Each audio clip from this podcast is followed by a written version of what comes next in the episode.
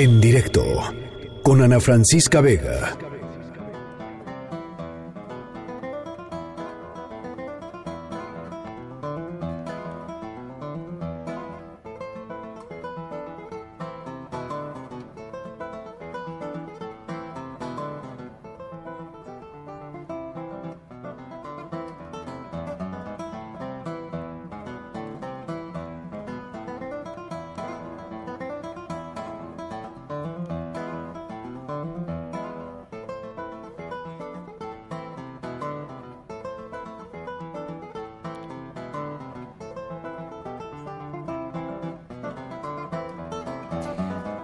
Bueno, pues eh, la verdad, dudo que me corrijan en esta, pero el bosque de Chapultepec, la verdad, para todos los capitalinos es un verdadero orgullo tenerlo, eh, disfrutarlo, redescubrirlo, porque a veces, ¿no? De pronto puede pasar un tiempo y no vas a ciertos lugares y de, y de repente regresas y algo cambió. Eh, el bosque de Chapultepec, eh, sí, es, una de estas cosas hermosas de la Ciudad de México. La gente que viene a la Ciudad de México lo visita, uno de los parques eh, pues, urbanos más grandes, más grandes del planeta.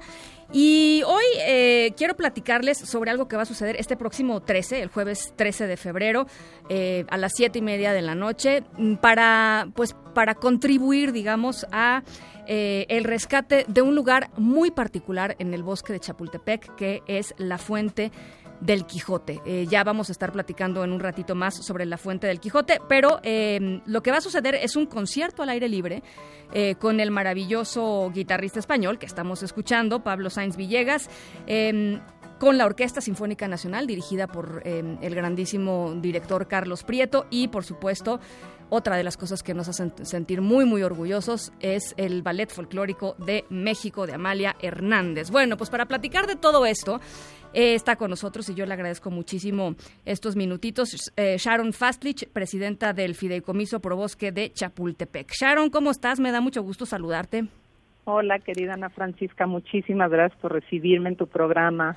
Al contrario, oye, me, me, me encanta, digo, a ver, me, me encanta eh, lo que ha hecho eh, Carlos Miguel Prieto, eh, por supuesto el guitarrista español Pablo Sainz, pero, pero, pero qué particular, además, eh, este evento para el rescate de la fuente del Quijote, ¿no? Ahora sí que te puedo decir que para nosotros es y ha sido eh, la realización y la planeación de este evento, que es un concierto magno, un encuentro muy especial de no nada más los talentos que están involucrados y las culturas que cada uno representa, sino verdaderamente de voluntades, uh -huh. porque tener a alguien que es eh, la figura de Carlos Miguel sí. y de la Orquesta Sinfónica Nacional con todos sus músicos queriendo participar en un evento en Chapultepec, más un guitarrista con una agenda muy apretada, un talento increíble, venir a México y poder ofrecer un espectáculo con un repertorio de música mexicana y de música española y toda la gente que sea, y el ballet folclórico de Amalia Hernández que se va a sumar también en algunas piezas de las de las que vamos a presentar ese día, ha sido una suma de voluntades increíbles y la verdad es de que yo creo que no me equivoco cuando digo que la palabra mágica para todo esto es Chapultepec. ¿Verdad? Cuando este, la gente sí. habla de Chapultepec, quiere hacer algo por Chapultepec. Uh -huh. Y ese ha sido ahorita el caso, la verdad. Uh -huh. ¿Para ti qué significa, Sharon? ¿Qué, ¿Qué, recuerdos tú tienes, por ejemplo, de niña del de, de, bosque de Chapultepec? Pues mira, yo yo nací en la Ciudad de México, crecí en la Ciudad de México y de, desde mis recuerdos más tempranos eh, están el que mi abuelo, que era un ávido conocedor de Chapultepec y amante uh -huh. de Chapultepec, llevarme cada semana a recorrer Chapultepec, caminar junto con él en el lago, que me llevara al trenecito famoso de la segunda sección, sí. recorrer el jardín botánico de la primera. Eh, tengo Chapultepec en las venas porque crecí con Chapultepec y porque en algún momento yo ya como mamá tuve la oportunidad de regresar ahora siendo parte de este fideicomiso que ha sido increíble, uh -huh. cada uno de los miembros apoyando desde su trinchera para generarle a Chapultepec este esa esa habilidad de poderse regenerar y mejorar, ¿no? Porque eh, es, es muy caro, ¿no? Digo, hay que decirlo. Es, o sea, mantener un parque urbano eh, es, es muy, muy caro. Y Chapultepec ha tenido serios problemas ahí.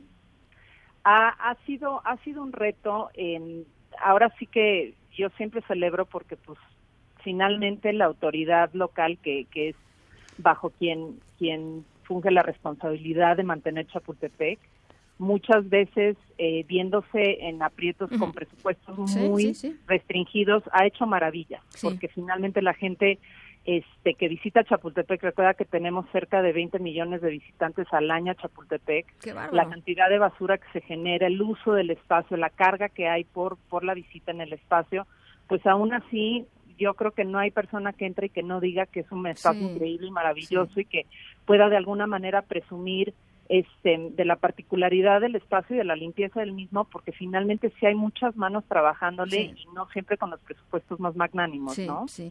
Oye, y esta fuente del Quijote, este, está muy escondida, pero es una maravilla, ¿no? Este, este, asunto de, bueno, a ver, los agüehuetes que la rodean, preciosos, maravillosos, como, como gran parte de, de todos los, eh, de todos los árboles que están en Chapultepec, pero además esta particularidad de las dos eh, estatuillas, digamos, esta estatuilla donde eh, el Quijote tiene la cara de Salvador Dalí y Sancho Panza tiene la cara de Diego Rivera, ¿no?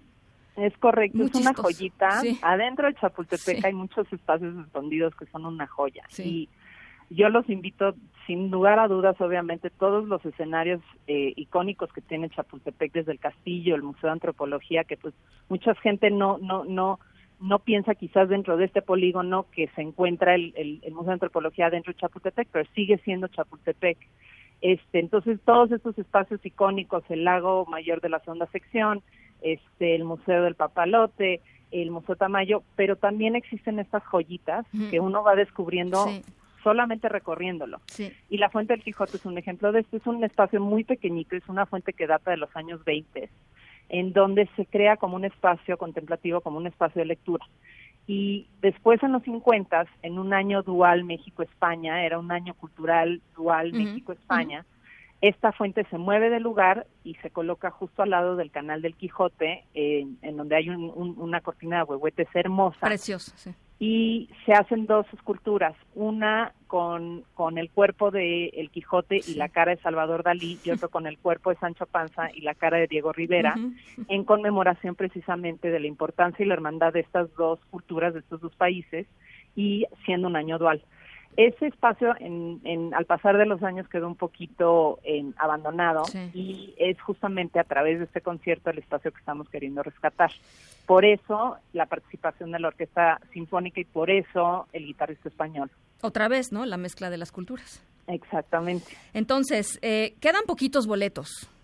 Quedan pocos boletos ya. Gracias. Apúrense gracias ahora sí que, ha habido una, una increíble respuesta por parte de la gente. Hemos colocado pues casi casi ya la mayoría de todos los boletos.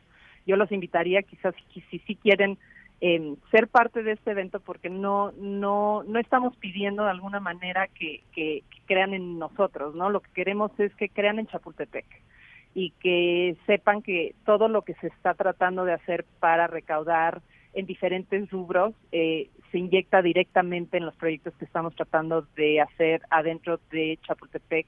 Llámalo eh, como regeneración de espacio o cuidados de ciertas áreas verdes, etcétera, etcétera, ¿no? Entonces, em, es un evento que va a ser único, es en el altar a la patria, que no generalmente se usa para hacer este tipo de conciertos, lo cual lo hace muy especial. Sí. Y tanto el talento que va a estar participando como el repertorio musical y el espacio en donde va a llevarse a cabo, pues es yo creo que un incentivo increíble para que la gente quisiera ir a verlo. A mí me encanta, a mí me encantan los conciertos al aire libre, o sea, le dan un, le dan un, un toque muy especial, ¿no? A, a, a, cualquier evento siempre es como muy emocionante ir a un, a un, lugar al aire libre y más, ¿no? Si estamos hablando de, de la Sinfónica Nacional, de Pablo Sainz y de y de Amalia Hernández, una, una, una joya, este, estoy segura que va a ser este este jueves.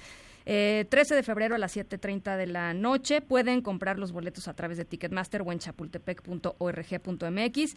Y yo te agradezco muchísimo, Sharon, estos minutitos eh, y les deseo todo el éxito del mundo. Me encantaría estar allá, pero pues no puedo. este, pero, pero, pero te agradezco mucho estos minutos y ya, ya estaremos platicando más sobre, sobre el bosque de Chapultepec, que es una joya de la Ciudad de México. Encantada cuando tú quieras, Ana Francisca. Te agradezco muchísimo el tiempo y, el espacio que nos alocas y, y pues cuando quieras platicar de Chapultepec, porque verdaderamente sí es uno de los modelos que, que, que de alguna forma pues podemos decir que es de lo más bonito que tiene la Ciudad de México y que se ha sabido mantener y, y no cansados de pensar de dónde podemos hacerlo ser cada vez mejor, pues se buscan justamente estas iniciativas.